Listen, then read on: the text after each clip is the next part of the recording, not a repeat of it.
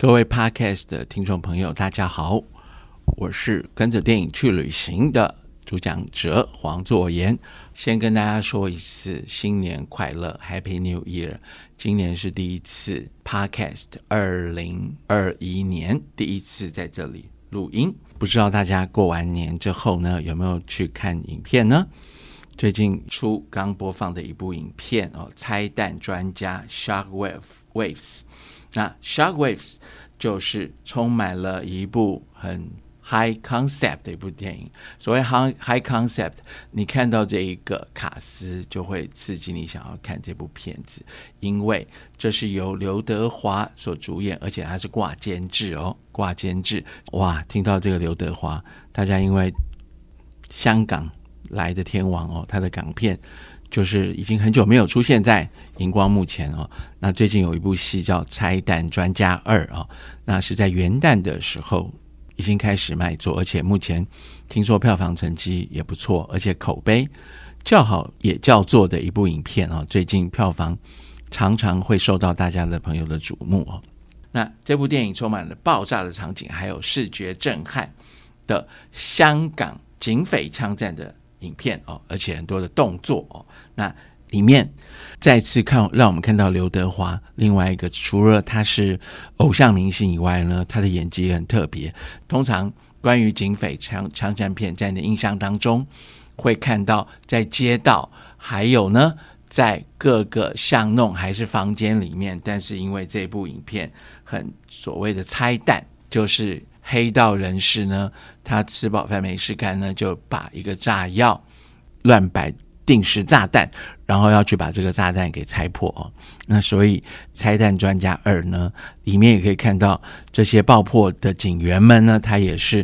在各个大小的巷弄哦。因为最近如果你要去香港呢，可能要都不能达成愿景。还记得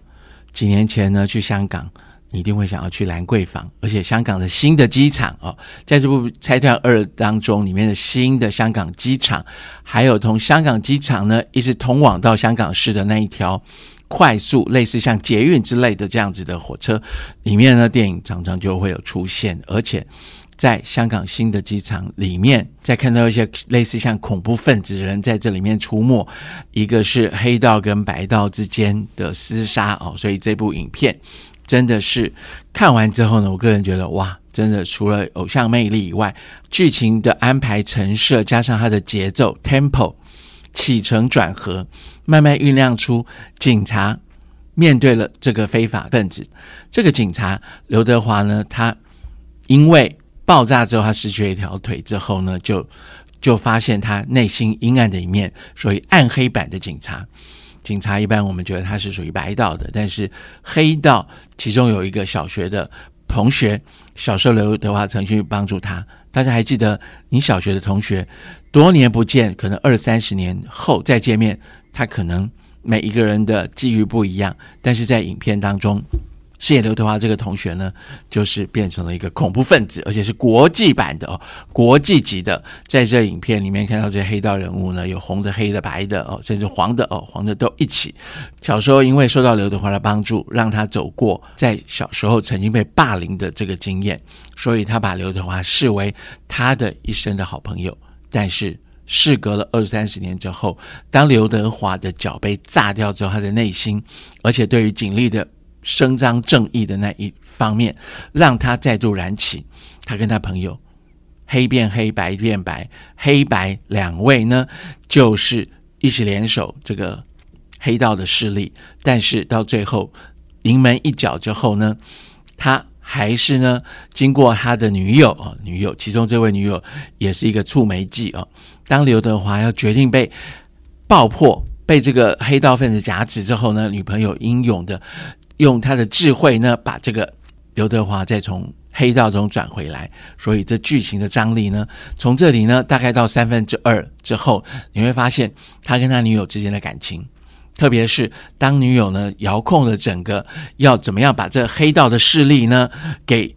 抹杀之后，你看到最后一面，当他听到男朋友决定跟他说了他们来生再见，还希望能够在未来下一辈子投胎之后。一样做他的男女朋友，当她遥控之后，从电话当中听到男朋友要决定要跟这个黑道同归于尽的时候，就在那个青衣大桥当中，整个荧光幕当中爆爆全部爆破之后呢，当这个在遥控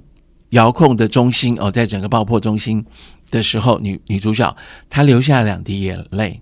看着男朋友呢来生再见，但是她又要顾全大局，掌控整个爆破的这个情情势所以里面呢有很深的描述啊，甚至呢每一个节奏、每一个张力呢，都让观众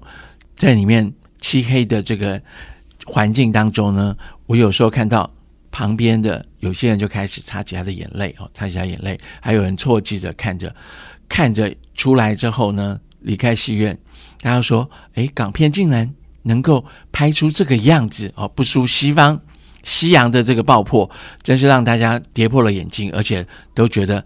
看完之后呢，就会推荐他朋友，也造就了现在的票房造排出亮丽的成绩哦。所以建议大家一定要到戏院里面来看。Maybe 你看完了这个《拆弹专家二》之后呢，也许在。可能再过一年之后，还有拆弹专家三哦，那到底三是怎么样呢？我们不知道，因为看到第二集呢，口碑跟叫好又叫座的这个知夹这一方面的知识之后呢，我想下一步应该遥遥不远了。所以，这是我为您今天推荐的这个拆弹专家哦，赚人热泪，而且呢，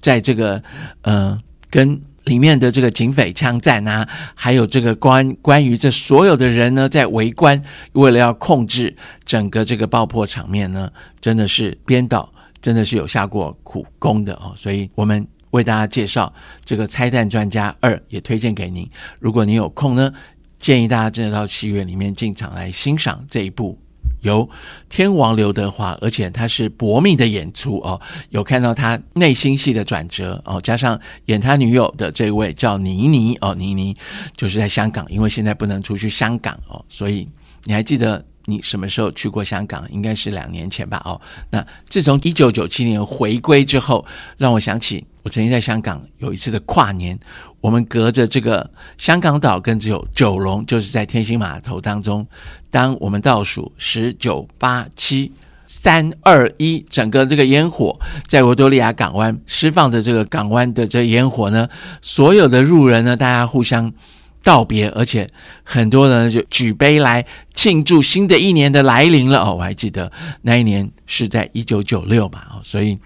隔了之后一九九七年就香港回归哦。回归之后，现在已经事隔了大概数十年之后呢，香港这一两年也是它的政治面的关系哦，所以